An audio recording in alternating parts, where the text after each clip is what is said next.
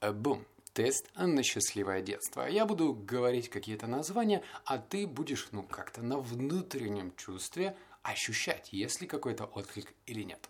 Итак, история игрушек, приключения муравья Флинка, корпорация монстров, суперсемейка и тачки. Есть? Ну, если есть, то ты так же, как и я в свое время смотрел эти мультики. А если нет, то черт возьми, хватай детей, ну, либо сам, и обязательно посмотри эти мультфильмы. Ну, а мы с тобой поговорим про книгу под номером 51 «Магия Pixar». Кстати говоря, компания Pixar приложила руку к созданию этих мультиков. То есть они в свое время совершили просто революцию в мире графики. И если бы не они, то мы, скорее всего, продолжали бы смотреть мультики рисованы от руки, что тоже в принципе неплохо. Итак, это сложнейшая книга, просто потому, что она историческая. Ты ее читаешь и думаешь, окей, ну, было так, через год сложилось так, а через два года еще по-другому. То есть какие-то выводы э, получить парню, который живет в Новосибирске, и взять и использовать чертовски сложно. Просто потому, что эта компания сейчас стоит много миллиардов долларов. Но Естественно, все было не просто так. Я подготовил для тебя 7 выводов, сейчас мы к ним перейдем, но хочу тебя обнадежить.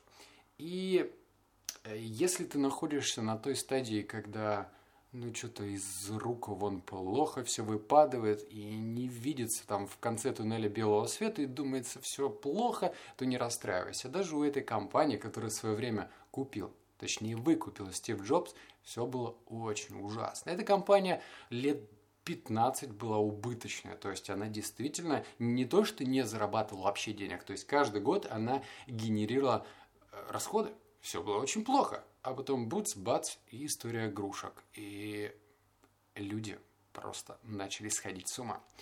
Значит, привожу тебе те выводы, которые я для себя вытащил, и мы сейчас с тобой будем в них погружаться, потому что некоторые глубокие, некоторые так себе.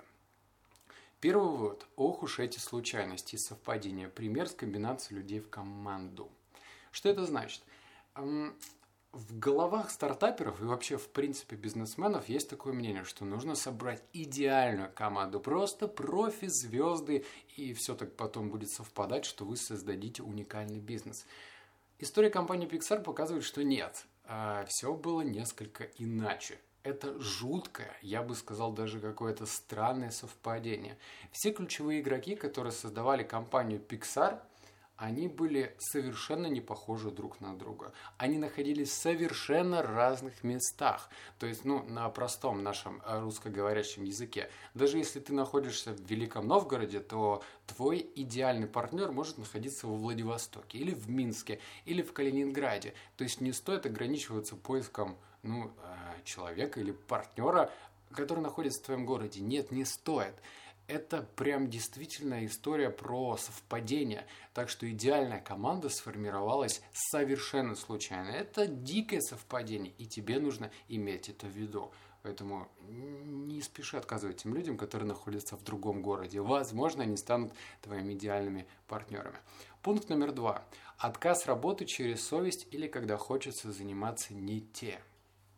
Так сложилось, что там было три основателя, если не брать, ну, такие три не совсем равноправных, но основателя. И каждый из них проходил через боль. То есть они занимались не тем. Никто в 80-е годы, да нет, даже в начало 70-х, да, в начало 70-х, прошу прощения, не верил в 3D-графику. То есть, в принципе, не было такой ниши. Были спецэффекты, но мультики – 3D-графика точно нет. Например, один из основателей настолько любил мультики, что смотрел, э, как это, Луни Тюнс, ну, в общем, это кролик с Бакс Банни до 11 класса. То есть, вдумайся, однажды он настолько стеснялся ходить э, на мультики, что попросил встретить чтобы его мама встретила после киносеанса и забрала домой, чтобы никто его не заметил с мультика а парню было уже лет 18.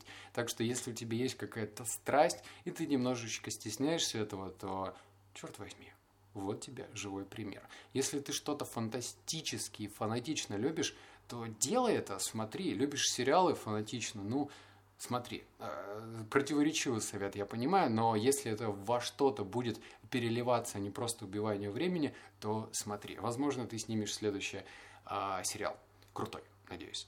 Вот, и этот второй вывод по поводу того, что эти ребята, которые начали рисовать 3D-мультики, естественно, работали на нелюбимой работе. Им пришлось это делать. Если ты сейчас находишься в этом состоянии, знай, что это просто твой путь, и никак без этого, увы. Тебе просто его нужно пройти. Пункт номер три. Работа мечты перестала быть мечтой довольно быстро. Не в то время, не в то место. Один человек из этой команды успел поработать в Диснее. Он очень хотел туда устроиться. Но когда он пришел и сказал, ребятки, сейчас будет 3D мультипликация. Ему сказали, что нет, э, парень, никакой 3D мультипликации точно не жди, покрутили виска и сказали делать ему это, это и это. То есть механический функционал. И он быстро перегорел. Так что если ты очень хочешь работать в Гугле, в Яндексе, э, я не знаю, там в Снапчате, в Фейсбуке, то знай, что это воображение рисует идеальную картину мира. Можно, не знаю, устроиться в Фейсбуке и заниматься не тем не тем, к чему лежит душа. Так что не строй иллюзий и помни, что то, что ты делаешь, это просто процесс, это просто путь, и тебе нужно с этого пути уйти, если он тебя не устраивает. Пункт номер 4. Сейчас будет более прикладная информация.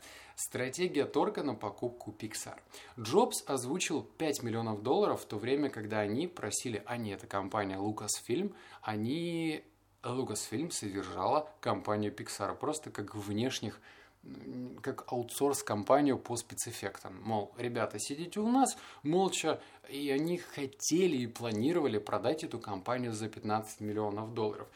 Предложили Джобсу, потому что один из ключевых а, работников Lucasfilm, Джорджа Лукаса, создания «Звездных войнов», да-да, он самый, а, он общался с Стивом Джобсом и предложил ему, мол, так, слушай, есть команда небольшая, может быть, ты хотел купить.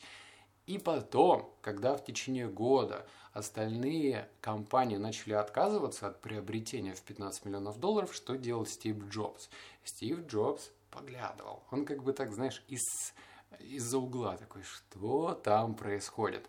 То есть он не показывал каких-то активных действий. Поэтому если ты что-то хочешь купить, не нужно ну, быть навязчивым. Не нужно напоминать, что сделай мне скидку, сделай мне скидку. Нет, он поглядывал, посматривал, как ведут себя конкуренты по отношению к покупке. И когда все конкуренты слились, он как бы появился незначай и сказал 5.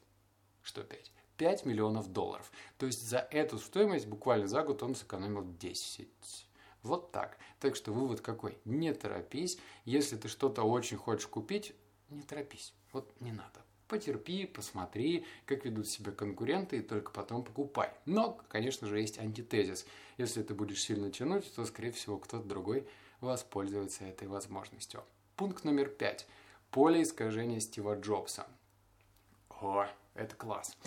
Для меня это было честно открытием. Вот я сейчас тебе это озвучиваю, и мне из головы не выходит идеальная картина мира.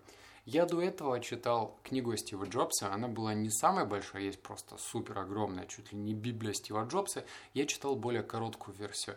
И в моем сознании рисовалась такая идеальная картина. Я представлял Стива Джобса чуть ли не богом бизнеса. Я представлял его супер идеальным предпринимателем, которого все получается и все удается. Мы, конечно же, знаем историю, когда его уволили из своей же компании Apple, но казалось, типа, ну, бывает черная полоса, дальше будет лучше. А ведь оказывается, вот как это было в компании Pixar, и почему считается полем искажения Стива Джобса. Стив Джобс не предсказатель, Стив Джобс не супермен.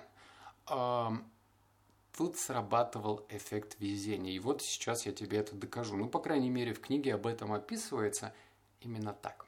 Что случилось? В общем, когда Стив Джобс купил компанию Pixar, он рассчитывал, что команда Pixar будет продавать компьютеры. Компьютеры для обработки э, ну, типа, визуальных изображений, то есть работы с графикой. Очень дорогостоящий компьютер. Он в это сильно верил, потому что Потому что он в это сильно верил. Просто. Его э, уволили с компании Apple, он начал заниматься компанией Next, другой компанией по производству компьютеров.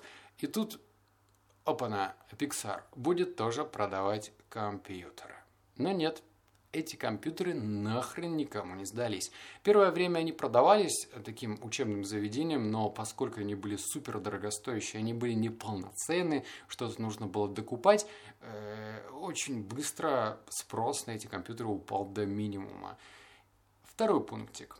Потом Стив Джобс очень сильно поверил в ту историю, что э, компания Pixar может продавать интерф... а, не интерфейс, а в общем программу специальную, которая позволит обычным пользователям, например, тебе, распечатывать 3D-картинки на принтере. То есть он в это настолько поверил, что он убеждал всех. А у Стива Джобса была суперсила. Вот тут прям точно была суперсила. Если он с кем-то разговаривал, то он заставлял поверить этого человека в свою идею. Он, я не знаю, он обладал в кунг-фу, только мысленной.